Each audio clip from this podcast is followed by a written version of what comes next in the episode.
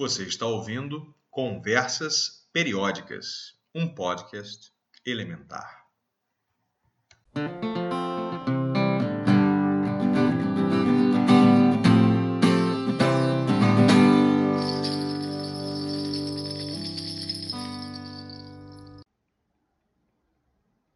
Dez. Neônio. No início de 1894, não se conhecia sequer um dos gases nobres.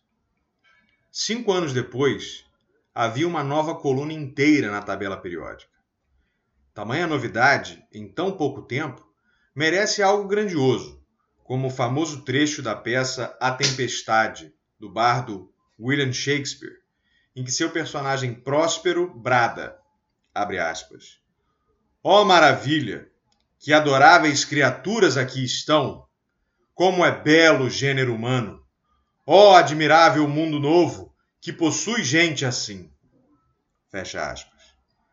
Citação apropriada para eventos que se passaram em larga medida na Grã-Bretanha.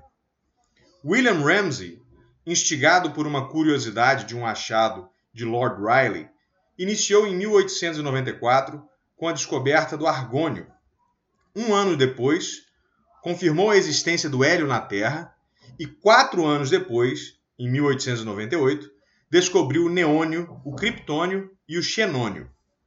Quando o argônio havia sido descoberto, Mendeleev ainda estava cético sobre a possibilidade de um tal elemento que se situasse entre o cloro e o potássio. Simplesmente não havia espaço para um elemento ali, já que as propriedades periódicas, por si mesmas, indicavam que dificilmente um novo elemento teria chance de existir ali perdido. Sugeriu que fosse N3, um composto triatômico de nitrogênio. Bastaram poucos anos. Uma coluna inteira, por outro lado, com elementos que se assemelhavam em suas propriedades, um a um, não poderia ser ignorada.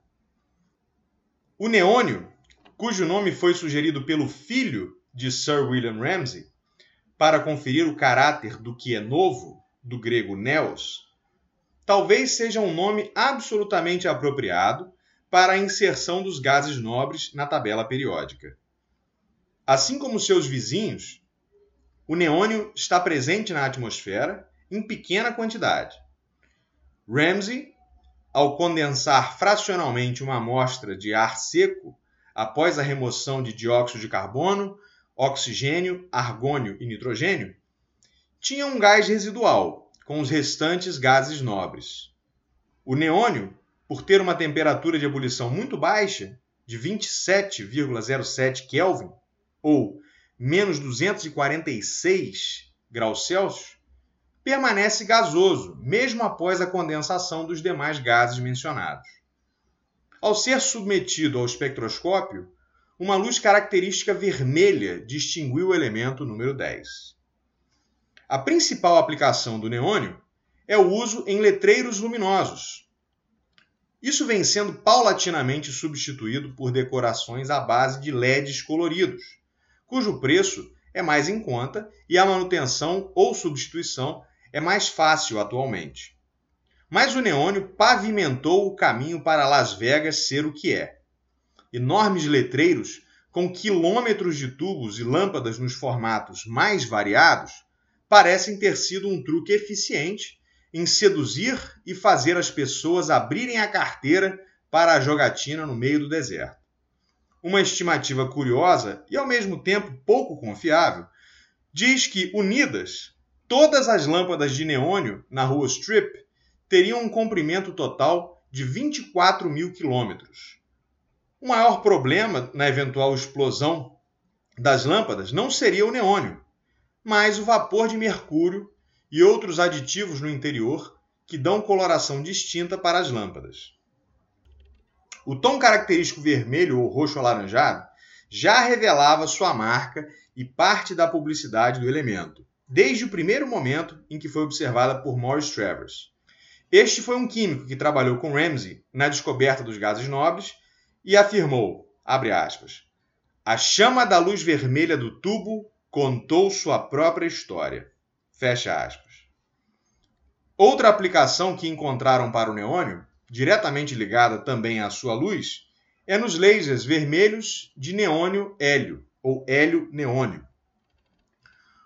Um laser funciona emitindo luz numa faixa estreita de comprimento de onda e na mesma fase, de modo coerente espacial e temporalmente.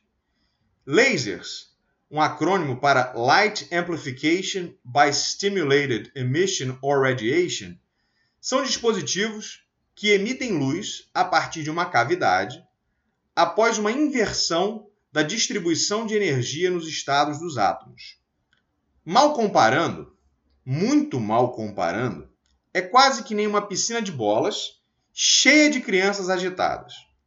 Uma hora, as bolinhas começam a ser ejetadas dali. Só que, naturalmente, é mais complicado que isso.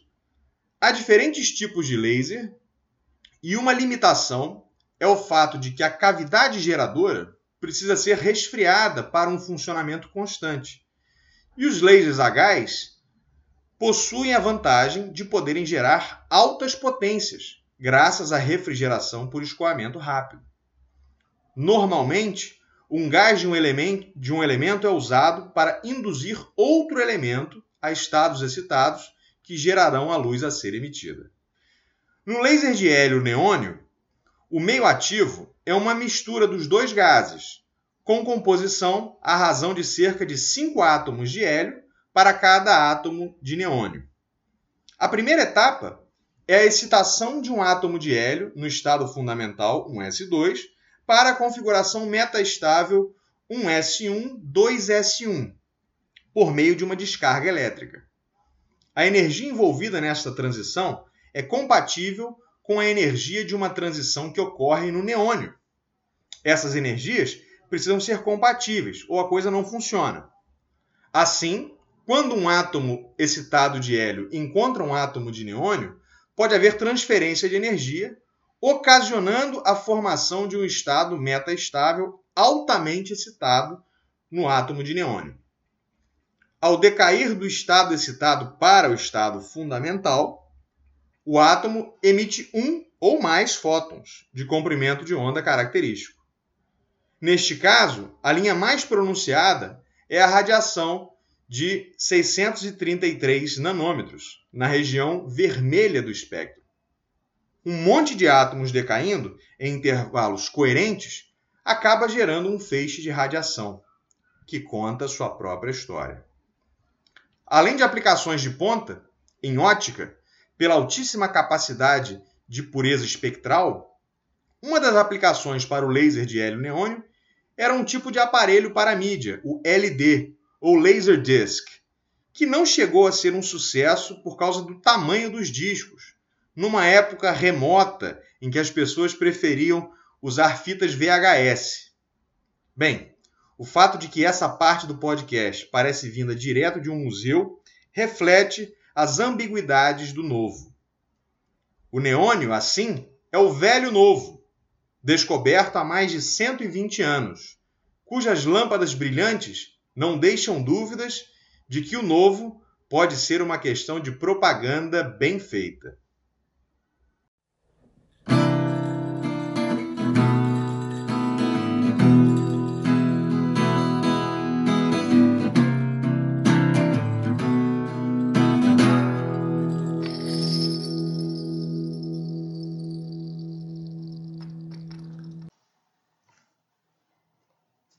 Você ouviu Conversas Periódicas, um podcast elementar. Este episódio faz parte da série Elementos. Argumento, texto, locução e edição, André Von Held Soares. Gostou? Temos outros episódios disponíveis. Você pode nos seguir nas redes sociais ou enviar e-mail com críticas e sugestões para cperiodcast.com gmail.com. Muito obrigado e até a próxima!